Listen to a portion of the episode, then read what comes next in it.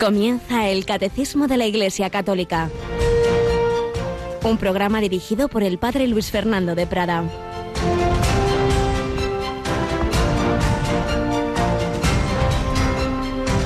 Alabados sean Jesús, María y José, muy buenos días. Y bueno, pues ya sabéis que ayer comenzábamos y seguimos hoy un especial. No estamos, no hemos vuelto a, todavía a comentar el número del catecismo por el que íbamos, sino que me ha parecido que sería provechoso, doctrinal y espiritualmente, profundizar un poquito en esta carta que el Papa Francisco mm, nos publicó el día de la Inmaculada pasado, el 8 de diciembre, sobre San José, Patris Corde, con corazón de padre, y dedicando pues este año, desde ese día de la Inmaculada hasta el próximo, la, próxima solemnidad de la Inmaculada, 8 de diciembre de este año, a San José. Ahí estamos viendo diversos textos bíblicos y una serie de consideraciones que nos ayudan a todos sin duda. Por eso seguimos ese comentario de esta carta ayer en la voz del Papa, Padre Antonio López, la leía entera. Ahí si queréis, cuando esté en el podcast, podéis oírla de seguido, pero aquí lo que vamos haciendo es despacito, la vamos comentando. Pues vamos a esta, este segundo día en el que profundizamos, le pedimos al Señor, le pedimos precisamente a San José que nos ayude a vivir como, como Él vivió en esa voluntad de Dios y hoy comenzamos haciendo una oración precisamente recordábamos que el miércoles es el día tradicionalmente así de la semana especialmente dedicado a Él, siempre es bueno que se nos olvidan, ¿verdad? Pues las claves de nuestra fe es bueno asociarlas a, días, eh, Cristo resucitado el domingo, la Virgen el sábado, la pasión el viernes eh, la Eucaristía, el sacerdocio el jueves, bueno, pues el miércoles San José, Padre adoptivo de Jesucristo, esposo castísimo de la Santísima Virgen María.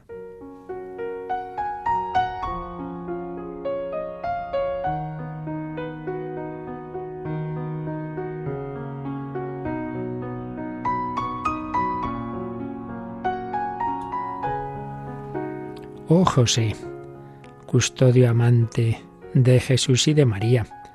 Enséñame vivir siempre en tan dulce compañía. Sé mi maestro y mi guía en la vida de oración. Dame paciencia, alegría y humildad de corazón.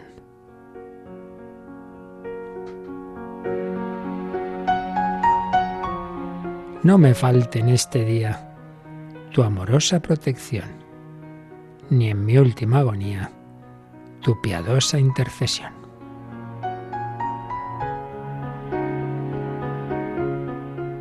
San José, patrono de la Iglesia Universal, ruega por nosotros.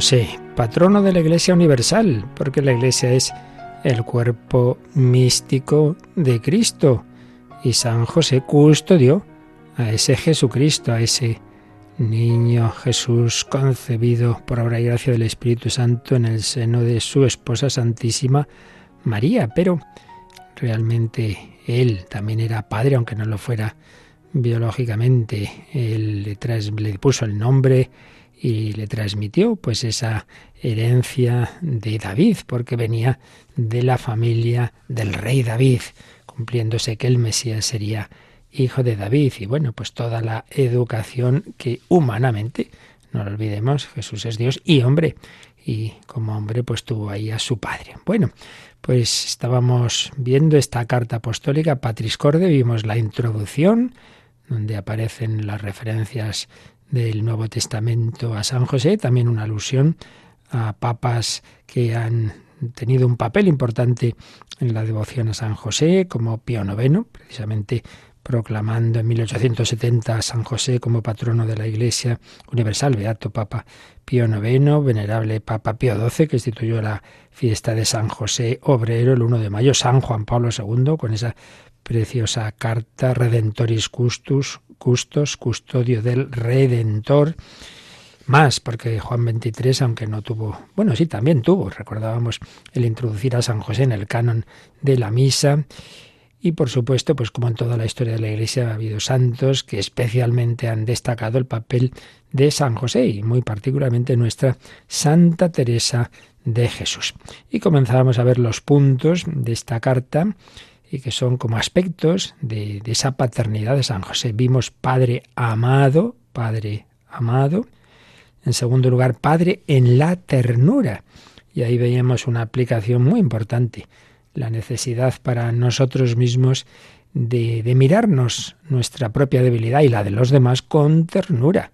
Debemos aprender a aceptar nuestra debilidad con intensa ternura, nos decía el Santo Padre, porque en cambio el maligno nos hace mirar nuestra fragilidad y la de los demás con un juicio negativo, para desanimarnos, para que tiremos la toalla, para desesperanzarnos, pues no, hay límites, somos todos pequeños y, pecadores en nuestro caso, no así María y José, pero también ellos pues tenían esa la debilidad y, pasarlo mal. La fe no es eh, que todo salga estupendo y entender todo, no, no, no. También tuvieron momentos de oscuridad muy fuertes y de angustia incluso como cuando perdieron, no sabían dónde estaba Jesús a los doce años. Y terminábamos con estas palabras del Santo Padre. También a través de la angustia de José pasa la voluntad de Dios, su historia, su proyecto. Así José nos enseña que tener fe en Dios incluye, además, creer que Él puede actuar incluso a través de nuestros miedos, de nuestras fragilidades, de nuestra debilidad. Pues a veces pensamos, no, no, no, yo con lo débil o lo frágil, lo desastre que soy, yo, yo qué voy a hacer. Dios puede actuar como actuó a través de San José y de tantas personas débiles humanamente hablando en la historia de la salvación. Y nos enseña que en medio de las tormentas de la vida no debemos tener miedo de ceder a Dios el timón de nuestra barca. A veces nosotros quisiéramos tener todo bajo control, pero Él tiene siempre una mirada más amplia. Terminábamos con esta bella idea de que, en efecto, mm, nos parece que, que, tengo yo que controlar mi vida, tener todo bajo control, pues no es así, no es así. Nuestra vida hay tantas circunstancias personales y mundiales, como estamos viendo, que se nos escapan de las manos. Por eso es lógico que quien no tiene fe en un Dios providente, pues al final pues, pues viva angustiado o viva en la inopia sin enterarse de, eh, de lo que realmente ocurre y puede ocurrir o si es consciente, pues vivir en la angustia. Pues ni una cosa ni otra. Nosotros somos realistas, sabemos que, claro que sí, muchísimas cosas se escapan de nuestro control, y que, pero que hay una providencia y que Dios sabe más que nosotros lo que nos conviene. Bueno, pues vamos al siguiente punto. Después de Padre amado y Padre en la ternura, Padre en la obediencia. La obediencia, que poco nos gusta esta palabrita que tiene que ver con escuchar, o audire, oír, oír, oír y hacer lo que se nos hemos oído. Dice así: Así como Dios hizo con María cuando le manifestó su plan de salvación, lo que llamamos la anunciación, ¿verdad? Del arcángel San Gabriel, también a José le reveló sus designios. ¿Y cómo lo hizo?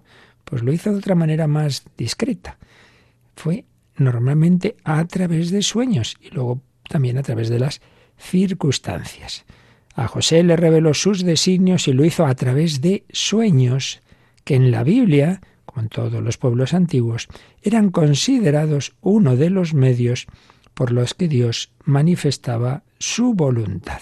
Pues sí, eh, hay más casos en la, en la Sagrada Escritura en la que Dios habla en esos momentos.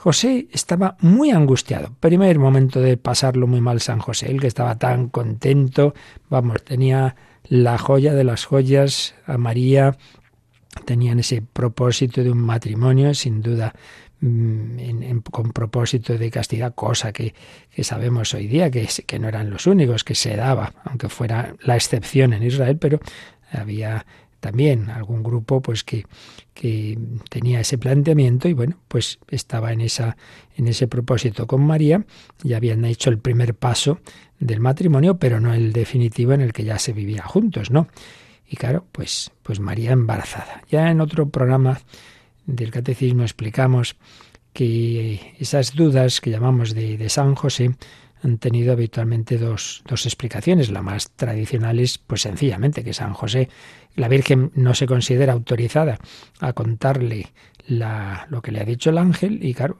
pues al cabo del tiempo, pues, pues, pues ve que está embarazada y entonces el pobre San José, la Virgen no le dice nada y ve el embarazo, pero si mi mujer es santa, esto, esto no tiene explicación y el pobre pues está angustiadísimo. Y otra explicación es que sí que se lo dijo, pero que entonces San José dice, bueno, ¿y yo aquí qué pinto? ¿Yo quién soy yo? ¿Quién soy yo para estar aquí con, con el Mesías, con, con, con, con la, la, encarnación de Dios, con la Madre de Dios? Yo no pinto nada. Entonces, sea por una cosa, sea por otra, pues San José dice, pues yo me marcho, ¿no? Lo más habitual y probable es la, la, primera, pero bueno, no entremos en ello. Lo que nos importa es que el pobre San José estaba pasándolo muy mal. Y claro, yo me pregunto, esto lo añado yo, claro, y bueno, ¿y por qué el Señor no se lo dijo desde el primer momento? Tuvo que dejarle pasarlo mal. Ahí tenemos esas, esas cosas del Señor, ¿verdad? Que no es por fastidiarnos, ya se entiende, sino que sabe, sabe que, que para madurar, para avanzar en nuestra vida espiritual, en nuestra vida de fe, de, esperanza, de amor, pues, pues en las circunstancias actuales de, de nuestra humanidad, pues muchas veces lo que más nos ayuda para crecer es, son esos momentos de, oscuridad. Si a un niño le quitas todas las crisis, todos los problemas, todo, pues hombre, no, no, eso no es buena educación. Dios quiere educarnos bien y como buen padre, pues lo pasará mal también cuando estamos angustiados, no es que disfrute con ello, pero pues ve, ve que es conveniente. En fin, esto ya lo entenderemos en la vida eterna, espero. El caso es que San José estaba muy angustiado por el embarazo incomprensible de María. No quería denunciarla públicamente. Pues no, va a pensar la gente que es una adúltera, no, no, de eso nada. Entonces, pues decide romper su compromiso en secreto. Y ahí está el pobre, pasándolo muy mal. Bueno, pues llega el primero de los cuatro sueños que nos revela, que nos cuenta el Evangelio, en el que Dios le dice lo que tiene que hacer. En el primer sueño el ángel le ayudó a resolver su grave dilema. No temas aceptar a María, tu mujer, porque lo engendrado en ella proviene del Espíritu Santo. Dará a luz un hijo, y tú le pondrás por nombre Jesús, porque él salvará a su pueblo de sus pecados. Pues sí, Dios le dice a través del ángel en sueños cuando él está pensando que, tiene que separarse de María, no, no, no temas aceptar, no tengas miedo en acoger a María, tu esposa. Qué bonito. No tengas miedo, la gran palabra que Dios siempre nos dice, esos momentos de estarlo pasando mal, venga, venga, tranquilo, no tengas miedo, no temas, a acoger a María, tu esposa, llévate a María. Y aquí podemos pensar también, creo que es muy consolador, por relacionar esta escena con la de la cruz, cuando Jesús le dice a San Juan, ahí tienes a tu madre. Y desde aquella hora el discípulo la cogió entre sus cosas, la llevó con ella, se la llevó a su casa. Juan nos representa a nosotros, Jesús, que está muriendo por nuestra salvación, y María. Pues aquí, eh, aquí en vez de Juan es José, pero también se le dice, llévate a María, no tengas miedo en acogerla. Juan se llevó a María como madre y José como esposa. Y está ahí Jesús, al que le va a poner el nombre. Tú le pondrás por nombre Jesús, llave salva, porque Él salvará a su pueblo de los pecados. Así como en la cruz está cumpliendo esa salvación, esa redención, esa muerte y luego resurrección por nuestros pecados. Y Juan acoge como señal, como signo del discípulo de todo cristiano a María, pues ahora es José el que acoge a María como esposa y se le dice, oye, oye, que tú también aquí tienes un papel, ¿eh? No, no te vayas, no te vayas.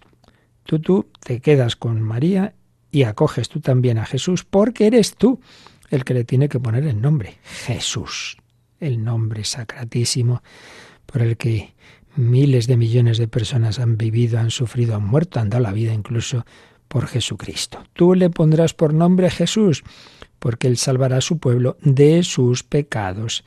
Bueno, pues Dios le habla en sueños, le habla a través del ángel y ¿cuál fue su respuesta?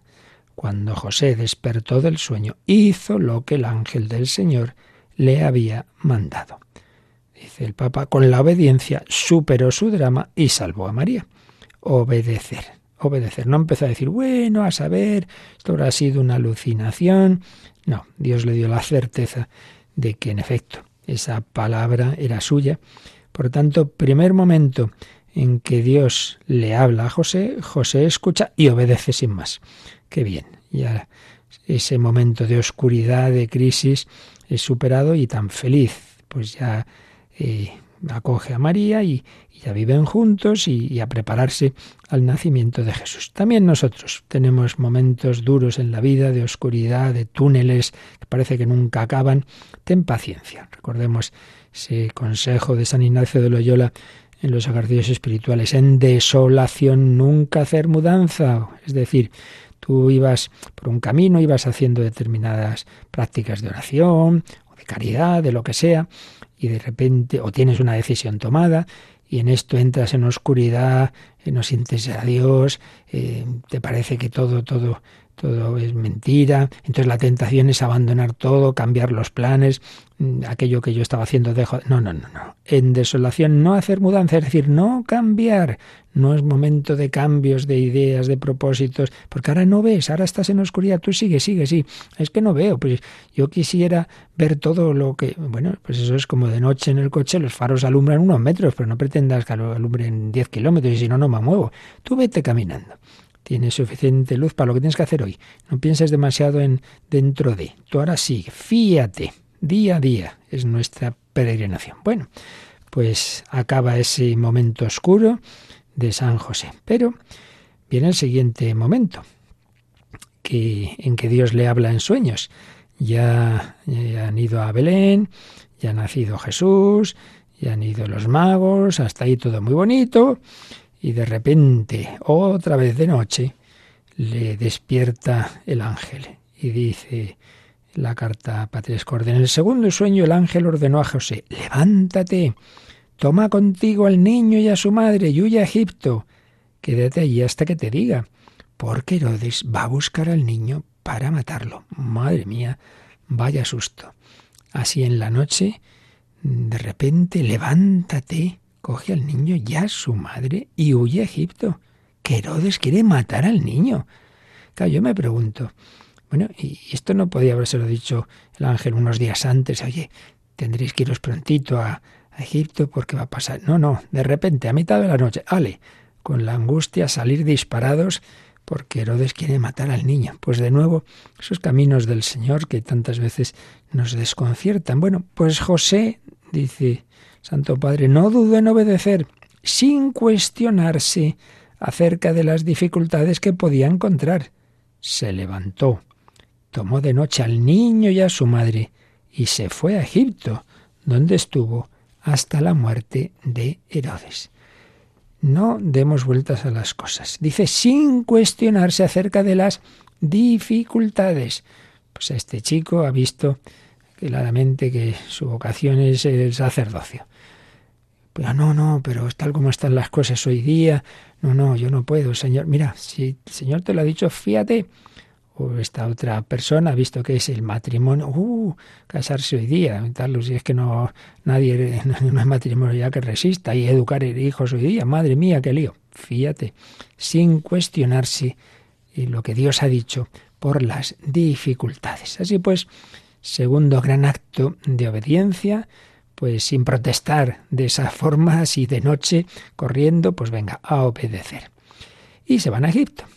En Egipto, sigue diciendo la carta Patris Corde, José esperó con confianza y paciencia el aviso prometido por el ángel. Le había dicho hasta que yo te avise. Bueno, pues iría pasando el tiempo, ¿verdad? Y ahí estaban. Con confianza y paciencia esperó el aviso prometido. Y llega el tercer sueño. De nuevo el mensajero divino, después de haberle informado que, de que los que intentaban matar al niño ya habían muerto, ya había muerto Herodes, le ordenó que se levantara, otra vez de noche, digo yo, porque le tienen que despertar al pobre siempre, que tomase consigo al niño y a su madre, y que volviera a la tierra de Israel. Él, una vez más, obedeció sin vacilar. Se levantó, tomó al niño y a su madre y entró en la tierra de Israel. Ya está, no protestar. Y no, bueno, ya, ya, mañana, mañana, ya lo haremos mañana o pasado. No, no, venga, ya está, me lo han dicho, adelante. Así pues, obediencia. Pero durante el viaje de regreso, al enterarse de que Arquelao reinaba en Judea en lugar de su padre Herodes, y Arquelao era pues también un buen elemento, tuvo miedo de ir allí y avisado en sueños, otra vez, cuarto sueño, y avisado en sueños, se retiró a la región de Galilea y se fue a vivir a un pueblo llamado Nazaret. Así pues, cuatro sueños, cuatro palabras extraordinarias en las que Dios, a través de un ángel, le dice a José lo que tiene que hacer. Hay veces, y es así, no lo descartemos. Hace poco, pues, determinada persona me, daba a leer pues un pequeño relato que había hecho de su conversión y como desde pequeña era una persona muy racionalista y tal, muy cientificista, había sido educada pues contra la fe, pero cómo fueron ocurriendo cosas en su vida que se dio cuenta y no, no, aquí hay más de lo que podemos controlar con la razón, aquí hay cosas que nos superan, se fue abriendo al misterio. Pues es así, es así. Entonces, y cosas que le ocurrieron, pues inexplicables, inexplicables. Dios actúa, a veces, pues sí, eh, de manera por, encima de, de, de, lo natural. No nos cerremos a este tipo de luces, de, gracias. Tampoco vivamos a la caza de cosas extraordinarias, que también hay quien vive de eso y lo, habitual no es así. Por eso, después de habernos hablado de la obediencia de San José a este tipo de comunicaciones extraordinarias de Dios, en la segunda parte de este número tercero, sobre la obediencia, nos va a hablar de que San José obedeció a la voluntad de Dios manifestada no ya a través de estas circunstancias extraordinarias, de unas luces, de, un, de unas revelaciones o de unos sueños, sino sencillamente de las circunstancias, circunstancias y de la ley, la ley de Dios, la ley humana cuando es justa, todo eso también transmite la voluntad de Dios. Y eso también a veces nos puede gustar menos todavía, ¿no? Si me aparezca un ángel, vale, muy bien. Pero que tenga que obedecer este mandamiento de la iglesia o esta, este mandamiento de la legítima autoridad me gusta menos. Y sin embargo, y sin embargo, no hubo ningún sueño, ni ninguna aparición, ni a la Virgen ni a San José, para decirles cuando estaban en Nazaret que tenían que irse a Belén. No, no. Entonces, ¿por qué se fueron a Belén? Bueno, pues porque salió esa ese edicto del, del, emperador de que había que hacer el censo, para ello tenía que ir cada uno a la ciudad de origen, entonces pues ya está, pues tenemos que irnos a Belén, ¿veis? Ahí tenemos las dos posibilidades, que Dios nos hable de una manera especial, de una manera diríamos mística, y eso ocurre, ocurre, pero mm, más habitual es lo otro, es que Dios nos hable a través de las circunstancias ordinarias. Entonces, una persona de fe, una persona con el corazón abierto, pues ni, ni se cierra la posibilidad de que Dios pueda iluminarle de una manera especial, digamos, pero mm, también está, y es lo más normal, pues abierta a encontrar la voluntad de Dios a través de las circunstancias de la providencia. Persona de fe con el corazón abierto en oración, pues en todo encuentra la voluntad de Dios, que eso es lo importante. La nuestra santidad está en hacer lo que Dios quiere que hagamos. Por eso, dice el evangelista Lucas, relata que José afrontó el largo e incómodo viaje de Nazaret a Belén, según la ley del censo del emperador César Augusto, para empadronarse en su ciudad de origen. Y fue precisamente en esta circunstancia que Jesús nació, y fue asentado en el censo del imperio como todos los demás niños. Ojalá algún día apareciera ese papel donde estaría apuntado, ¿verdad? Jesús, nacido en Belén de Judá. San Lucas, en particular, se preocupó de resaltar que los padres de Jesús observaban todas las prescripciones de la ley, los ritos de la circuncisión de Jesús, de la purificación de María después del parto, de la presentación del primogénito a Dios. En efecto, Si vais al capítulo 2 de San Lucas, eh, donde se relata la presentación en el templo, aparece un montón de veces la expresión conforme a la ley, como María y José, pues todo lo que hicieron era pues siguiendo la ley, la ley de Israel, la ley que era pues ley de Dios a fin de cuentas a través de esa historia de la salvación en, en Israel. Por eso no tenían complejo de excepción. Eh, ojo, que aquí nosotros somos los padres del Mesías y no, no tenemos por qué cumplir la ley. La ley es para los demás. No, hombre, no. A veces tenemos ese peligro, ¿no? Un sacerdote, pues se cree que ya por serlo, pues él tiene que, se salta la cola de hombre, no, no. Es, obediencia, obediencia a la ley legítima. Em, y sigue diciendo el Papa, en cada circunstancia de su vida, José supo pronunciar su fiat, hágase, como María en la Anunciación y Jesús en Gesemaní. Fijaos qué, qué bella relación, yo creo que es bueno que nos quedemos con esta idea, ¿no? El fiat, el hágase, pues tenemos ahí tres, tres personajes, tres momentos, ¿no? María en la Anunciación, por supuesto un fiat sostenido, José, también en todas estas circunstancias que estamos recordando, y Jesús siempre, pero particularmente le costó en Gesemaní, porque a su naturaleza humana le costaba lo que él mismo como Dios quería hacer. Si es posible, pase de mí este cáliz, pero no se haga mi voluntad sino la tuya. Hágase, hágase tu voluntad. Fiat, fiat. También nosotros muchas veces estamos desconcertados, nos cuesta hacer la voluntad de Dios, nos cuesta obedecer. Venga, encomiéndate a San José, a María. Sí, sí, hágase, hágase. Y luego después, dentro de este punto de la obediencia, ese José, que había obedecido a Dios, sea a través de lo que le había dicho en sueños, sea a través de circunstancias y la ley, también enseñó a Jesús. En cuanto hombre, le educa. Por eso dice José, en su papel de cabeza de familia, enseñó a Jesús a ser sumiso a sus padres según el mandamiento de Dios, claro, el cuarto mandamiento. En la vida oculta de Nazaret, bajo la guía de José, Jesús aprendió a hacer la voluntad del Padre. Dicha voluntad se transformó en su alimento diario, una expresión que aparece en el Evangelio de San Juan como el alimento de Jesús es la voluntad de su Padre. Incluso en el momento más difícil de su vida, que fue en Gesemaní, prefirió hacer la voluntad del Padre y no la suya propia como hombre, y se hizo obediente hasta la muerte de cruz. Ah, menuda expresión de San Pablo en Filipenses 2.8. Jesús hizo obediente, y obediente no en lo fácil, sino hasta la muerte de cruz. Por eso, el autor de la carta a los Hebreos concluye que Jesús aprendió sufriendo a obedecer. El propio Hijo de Dios, que como Hijo eterno del Padre, tiene esa actitud filial que no le cuesta nada como, como Dios, una vez hecho hombre en nuestro mundo de dolor, pues esa obediencia pues la vive de esa manera que le costó, aprendió sufriendo a obedecer. Jesús también ha sufrido, también lo ha pasado mal para ser también nuestro modelo. Y termina este punto diciendo, todos estos acontecimientos muestran que José ha sido llamado por Dios para servir directamente a la persona y a la misión de Jesús mediante el ejercicio de su paternidad. Es una cita de San Juan Pablo II en esa carta Redentoris Custos. Decía esto, San José ha sido llamado por Dios para servir directamente a la persona y a la misión de Jesús mediante el ejercicio de su paternidad.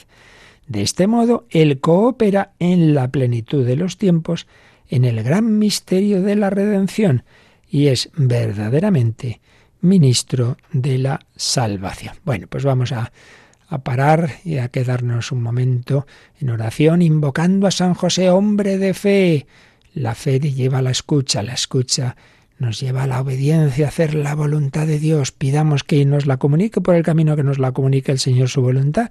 Seamos prestos y diligentes como San José. Sí, sí, sí. Enseguida se levantó, hizo lo que le había mandado el Señor. Le pedimos que nos ayude a vivir así, de fe, en humildad, con obediencia al Señor. Hombre de fe obediente y fiel, que creyó en los designios de Dios. En sus manos dejó sus sueños y su corazón. sin cuestionar, ni un minuto dudar, aceptó la difícil misión. Ser silencio de amor, de Jesús protector y de María esposo virginal. Y con tu fe, con tu virtud y humildad, enséñame a ver cómo miras tú enséñame a amar. Quiero aprender a ser sencillo y prudente como tú. Con tu silencio de amor.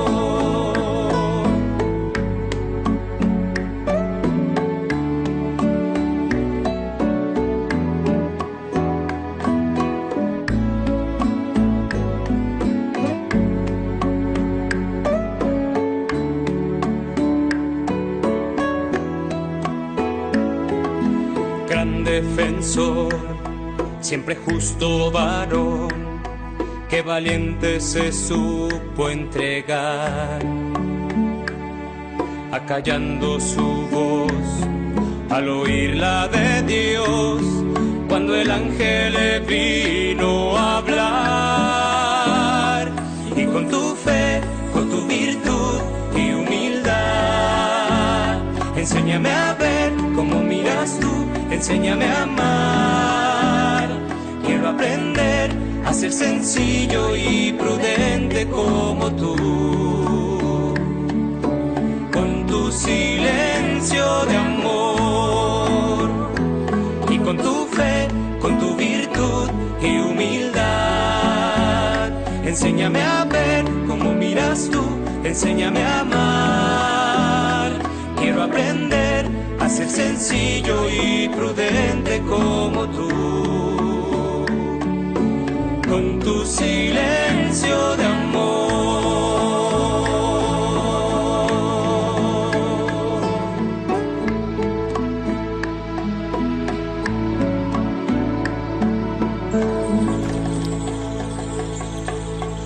San José, enséñanos a vivir así, en humildad, en obediencia, en esa prudencia humilde de amor. Pues aquí seguimos en Radio María, un programa especial en el que estamos comentando esta carta Patris Corde del Papa Francisco sobre San José. Hemos visto el punto tercero, Padre eh, en la obediencia. Vamos al cuarto, Padre en la acogida. Ahora la palabra clave es acogida, acoger. José acogió a María sin poner condiciones previas. Confió en las palabras del ángel, esto que hemos recordado antes, ese primer sueño, no temas en, en acoger, en aceptar a María tu esposa. La nobleza de su corazón le hace supeditar a la caridad lo aprendido por ley.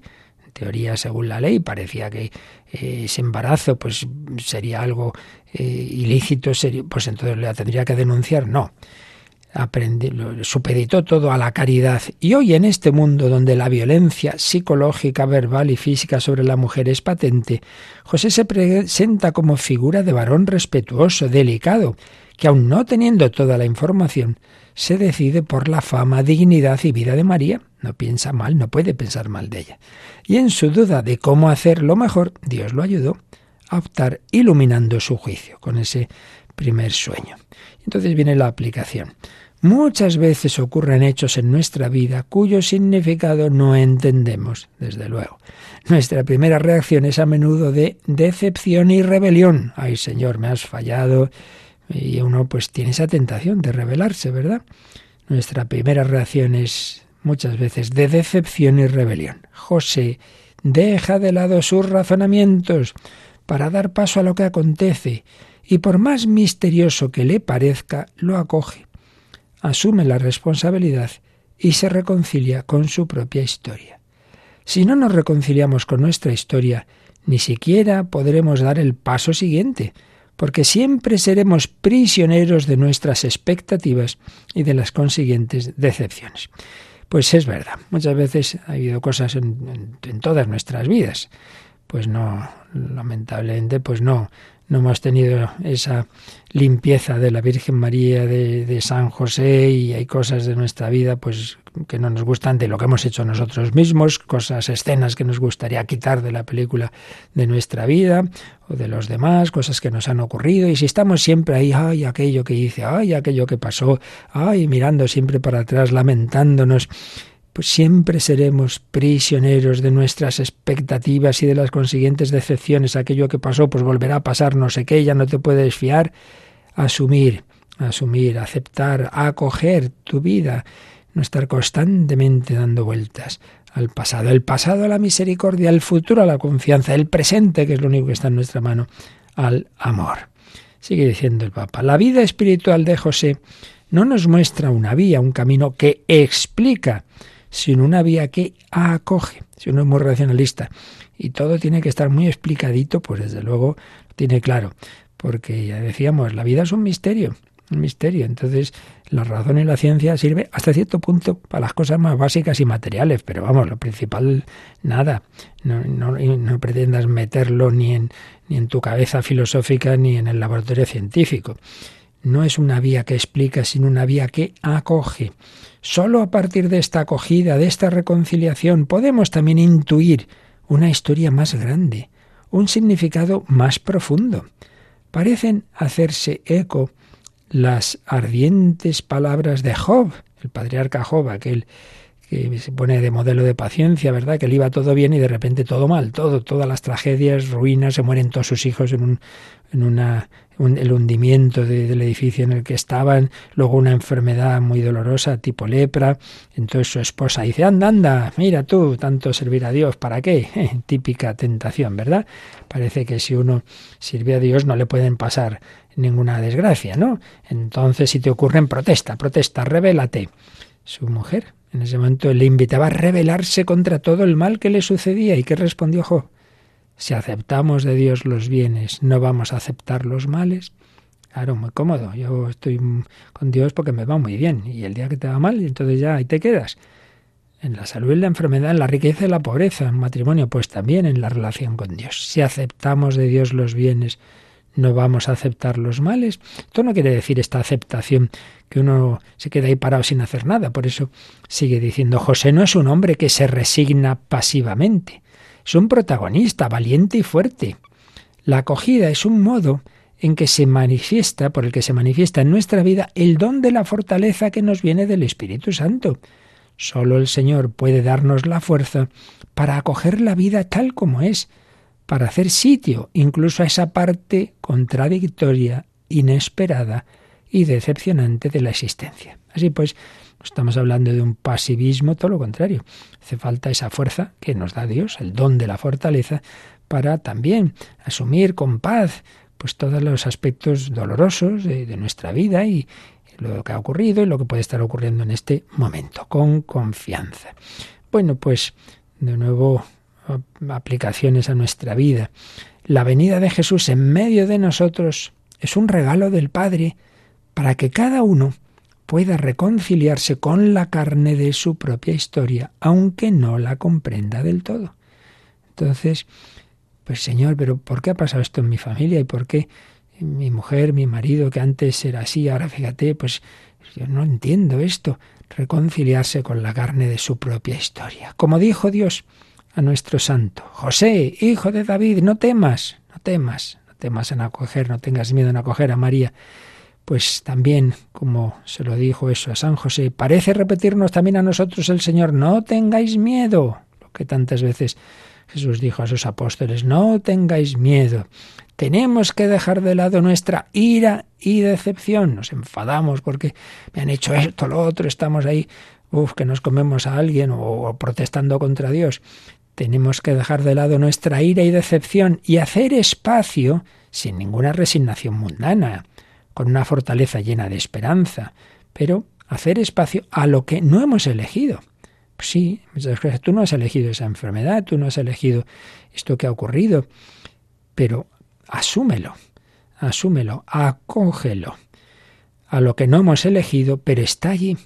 Acoger la vida de esta manera nos introduce en un significado oculto la vida de cada uno de nosotros puede comenzar de nuevo milagrosamente si encontramos la valentía para vivirla según lo que nos dice el Evangelio. Buf, yo ya con todo lo que he hecho ya no tengo solución. No es verdad, no es verdad. Y la historia de tantos santos nos lo demuestra. Y de bueno, la vida ordinaria. Y en Radio María recibimos muchos testimonios de personas cuya vida cambió en un determinado momento. Y a veces a través de esta radio, una vida, una radio que cambia vidas la vida de cada uno de nosotros puede comenzar de nuevo milagrosamente si encontramos la valentía para vivirla según lo que nos dice el Evangelio. Y no importa si ahora todo parece haber tomado un rumbo equivocado y si algunas cuestiones son irreversibles. Mire, es que yo ya, es que claro, me casé con quien no debía, es que hice esto, lo otro. Mira, Dios puede sacar bien de todo. Por eso sigue diciendo el Papa, Dios puede hacer que las flores broten entre las rocas. Y aun cuando nuestra conciencia nos reprocha algo, no, no es que fui yo el que se equivocó, bueno, pues dice San Juan en su primera carta, Él es más grande que nuestra conciencia y lo sabe todo. Venga, abandónalo al Señor, tú ya te has arrepentido de eso, le has pedido perdón, no le des más vueltas. Por eso sigue diciendo, el realismo cristiano, que no rechaza nada de lo que existe, vuelve una vez más, el realismo. Qué verdad, qué importante es esto grandes maestros de la vida espiritual han insistido, que muchas veces estamos, ay, yo es que me equivoqué, si yo no estuviera en esta situación, si yo no tenía que haberme casado, si yo tenía que haber sido monja, déjate de historias. Ahora esta es tu vocación, aquí, en tu casa, aquí, es esta tu situación. Ay, si yo, ¿por qué me metí sacerdote? Menudo lío, tal como están las cosas. No, yo tenía que... Realismo cristiano, asume la realidad. La realidad en su misteriosa irreductibilidad y complejidad es portadora de un sentido de la existencia con sus luces y sombras. Claro, cuando estamos en crisis solo vemos lo negativo de nuestra vocación, de en todas partes hay problemas, en todas partes. A veces típico, ¿no? Pues ese adolescente, esa chica que idealiza ese convento, ay, ahí estaría yo muy a gusto, muy feliz. luego entra y bueno, pues también hay problemas, como en todas partes, nadie, nadie somos santos y todos tenemos nuestras cosas y defectos psicológicos, muchas veces también inculpables. Esto hace que el apóstol Pablo afirme, sabemos que todo contribuye al bien de quienes aman a Dios. Romanos 8:28. Entonces todo entra en ese plan de Dios. También esas circunstancias dolorosas, también eso que, que, que, que no te gusta nada, también entra ahí. Todo contribuye al bien de quienes aman a Dios. Y San Agustín añade incluso lo que llamamos mal, aun lo que llamamos mal. En esta perspectiva general, la fe da sentido a cada acontecimiento feliz o triste. Entonces, lejos de nosotros el pensar que creer significa encontrar soluciones fáciles que consuelan. La fe que Cristo nos enseñó es en cambio lo que vemos en San José, que no buscó atajos, sino que afrontó con los ojos abiertos lo que le acontecía, asumiendo la responsabilidad en primera persona. Venga, acoge tu situación actual, no sueñes en otras. A lo mejor mañana eso cambia, pero ahora mismo tú entrégate donde estás. Hay señor obispo, esta parroquia, de verdad que, esto no, que, que, yo no estoy aquí bien. Bueno, ya veremos, a lo mejor dentro de X tiempo te conviene un cambio, pero ahora asúmela con, de todo corazón, tu parroquia, o tu familia, o, ese trabajo, donde estás, asúmelo con realismo. Las circunstancias no son siempre las que nos gustaría, desde luego no eran las que le gustaba al cardenal Bantuan, donde estuvo casi 15 años en campos de concentración comunistas en Vietnam, y sin embargo ahí se hizo santo. Bueno, estaba solo y se convirtieron muchos de sus, carceleros viendo esa su santidad. Bueno, pues asumió esa, esa situación tan, tan dura, ¿verdad? Y ahí pues maduró un montón, un montón. La acogida de José nos invita, y aquí viene ya la última aplicación, así como tenemos que acoger las circunstancias, acoger nuestra vida, acoger todo lo que hay en ella, lo bueno y lo malo, también hay que acoger a los demás. Por eso el último párrafo de este punto cuarto sobre la acogida dice, la acogida de José nos invita a acoger a los demás sin exclusiones, tal como son, con preferencia por los débiles, porque Dios elige lo que es débil. Primera carta de San Pablo a los Corintios, el primer capítulo habla de eso. Dios es padre de los huérfanos y defensor de las viudas, Salmo 68, y nos ordena amar al extranjero. Ya en el Antiguo Testamento aparece esa idea. Deseo imaginar que Jesús tomó de las actitudes de José el ejemplo para la parábola del Hijo pródigo y el Padre misericordioso. Es una idea bonita que cuando Jesús hace esas parábolas, nos da esas parábolas en que aparece un Padre bueno, pues estaba pensando en San José. Pues vamos al acabar este punto cuarto y antes de pasar al siguiente hacemos otro momento en el que miramos a San José, ese que decía, uy, yo, yo, yo, yo, yo que pinto aquí si yo no soy nadie, soy un simple carpintero. Bueno, bueno, pero acogió ese plan de Dios, esa llamada que Dios le hacía.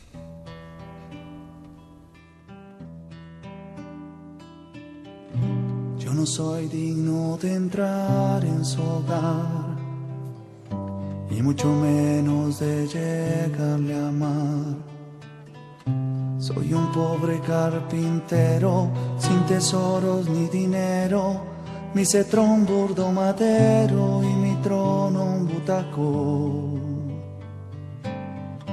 Qué riqueza se de darles, bajo qué techo aguardarles, cuando el frío invierno al llegar venga dispuesto a quedarse.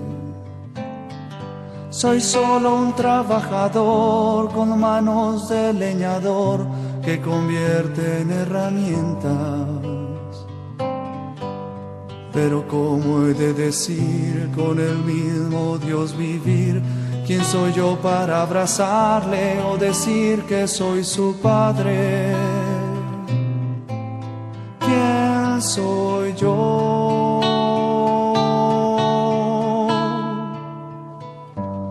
No me ha llamado el Señor por tener fama o dinero, me ha escogido aunque soy solo un simple carpintero. No me ha llamado el Señor por tener fama o dinero, me ha escogido aunque soy solo un simple carpintero. Pero ¿quién soy yo? Pero, pero a mí, a mí. Bueno, mira, tú no te plantees lo que Dios te ha encomendado, no le des vueltas, no te mires a ti mismo. Nuestras tristezas vienen de mirarnos a nosotros mismos y la alegría de mirar a Dios como nos ama y de mirar a los demás que necesitan de mi ayuda. Ya está, no le des vueltas. Bueno, pues seguimos exponiendo, comentando un poco esta carta Patris Corde del Papa Francisco sobre San José en este programa especial. Hemos visto estos dos puntos hoy, Padre en la obediencia, como San José obedeció la voluntad de Dios manifestada de distintas formas, y Padre en la acogida. vamos a ver lo que nos dé tiempo, pues este punto siguiente, el quinto es un poco largo, pero bueno, ya seguiremos. Padre de la valentía creativa. Y es que decíamos antes que lo que hemos comentado de la acogida de la vida y de las circunstancias no quiere decir que uno sea una acogida pasiva y, y si hay que hacer algo no lo haga, no quiere decir eso. Por eso hay que complementar, complementar lo que hemos visto de la acogida con esta valentía creativa. Dice el Papa Francisco, si la primera etapa de toda verdadera curación interior es acoger la propia historia, es decir, hacer espacio dentro de nosotros mismos, incluso para lo que no hemos elegido en nuestra vida, por ahí se empieza, si eso es así, sin embargo, necesitamos añadir otra característica importante, la valentía creativa. Esta surge especialmente cuando encontramos dificultades. De hecho, cuando nos enfrentamos a un problema, podemos detenernos y bajar los brazos, o podemos ingeniárnoslas de alguna manera. A veces las dificultades son precisamente las que sacan a relucir recursos en cada uno de nosotros que ni siquiera pensábamos tener. Qué verdad es, qué verdad es. Pues esto pasa en todos los ámbitos, humanos y apostólicos y espirituales. Pues llegan las dificultades y uno puede, ya está, ya se acabó, tiro la toalla, hombre, no. Pero si uno lucha, te das cuenta de que puedes, puedes. Me viene ahora a la mente recuerdo de, de adolescente iba a campamentos scouts y nos llegamos a un sitio, había que plantar las tiendas. No, primero hay que buscar helechos. para ponerlos debajo. Dimos una vuelta, no, no, pues no lo encontramos. Pues los buscáis más, ya los encontraréis. Bueno, bueno, y los encontramos. Pero la primera habíamos abandonado y nos insistían los jefes, no, no, no, no, no, seguid buscando.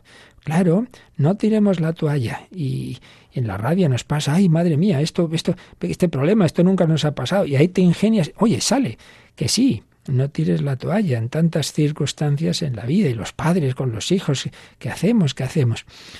Lo que decíamos antes, eh, Dios nos educa bien, no nos quita los problemas y dificultades que, nos hacen sacar lo mejor de nosotros mismos y no digamos cuando llegan más en otros tiempos no difíciles misioneros cuando llegaba San Francisco Javier ahí al este oriente y todo eran problemas y dificultades. Lo fácil hubiera sido decir uy uy uy uy uy yo ya he hecho bastante me vuelvo a mi casita pues no pues no se las ingeniaba de una manera de otra luchando hasta el final recursos, sacar recursos en nosotros.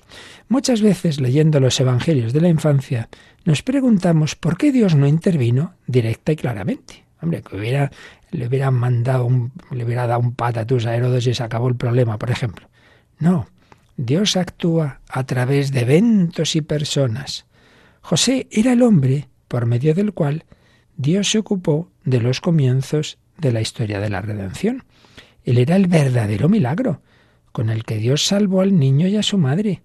El cielo intervino, confiando en la valentía creadora de este hombre, que cuando llegó a Belén y no encontró un lugar donde María pudiera dar a luz, se instaló en un establo y lo arregló hasta convertirlo en un lugar lo más acogedor posible para el Hijo de Dios que venía al mundo.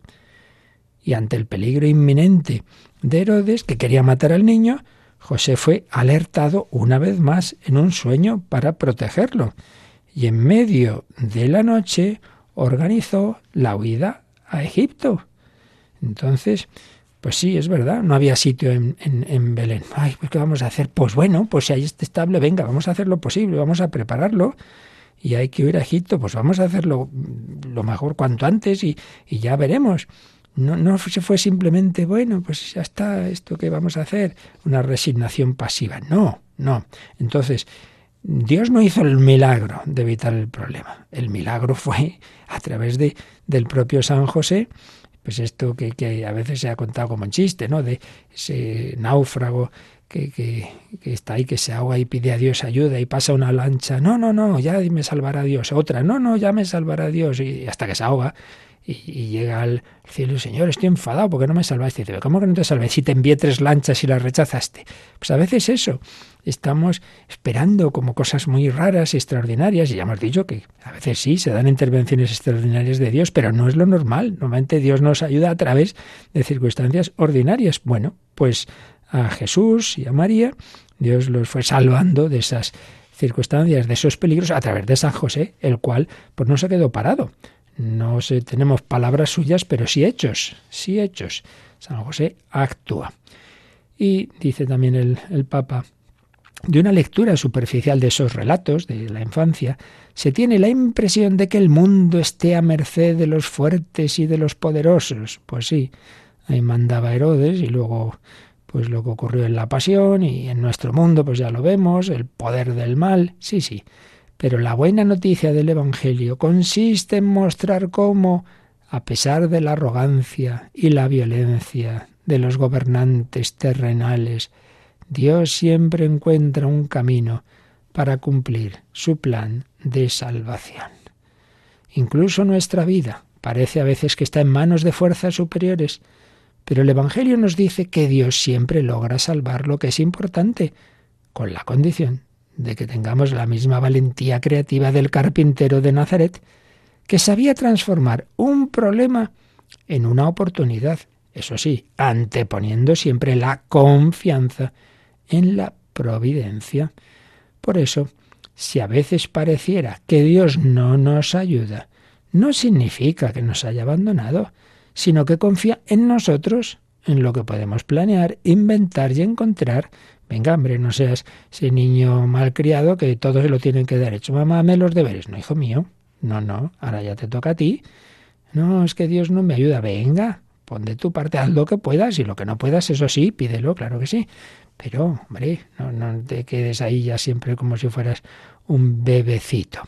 Bueno, pues muy consolador también en nuestro mundo con tanto poder del mal, con tantos gobernantes anticristianos, esto está perdido, esto ya no tiene solución. Bueno, parece que el mundo está a merced de esos poderosos, pero Dios siempre encuentra un camino para cumplir su plan de salvación. No te preocupes por caminos ordinarios o extraordinarios, tantas cosas que han ocurrido en la historia de las naciones. No pensemos, por ejemplo, en lo que ocurrió cuando se derrumbó la Unión Soviética, no se explica humanamente.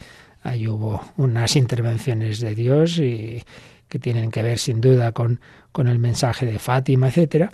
Bueno, Dios tiene muchos caminos. No nos angustiemos, Dios sabe más, todo está en sus manos, pero cuenta con nuestra ayuda. Entonces, Tú no tires la toalla, no pienses que el Señor te ha abandonado, confía en Él, reza y haz lo que puedas. Valentía creativa. Seguiremos desarrollando este punto que dice el Papa aquí, de esa valentía creativa. Pero pues vamos a terminar de nuevo invocando a San José, pidiéndole que nos ayude a nosotros también a vivir estas virtudes que hoy hemos estado recordando, la obediencia, la acogida, la valentía creativa.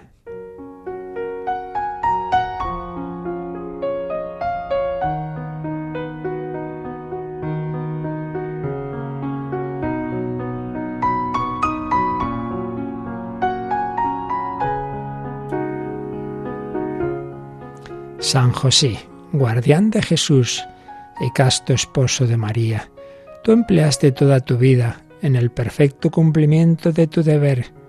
Tú mantuviste a la Sagrada Familia de Nazaret con el trabajo de tus manos. Protege bondadosamente a los que se vuelven confiadamente a ti.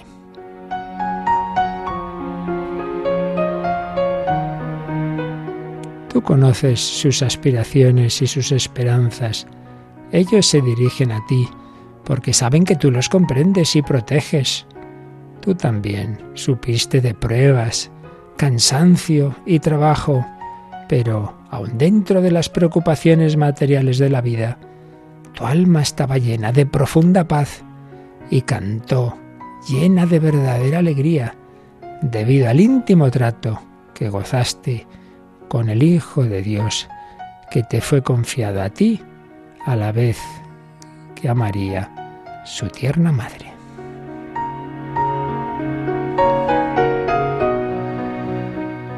Y la bendición de Dios Todopoderoso, Padre, Hijo y Espíritu Santo, descienda sobre vosotros y os acompañe siempre. Amén.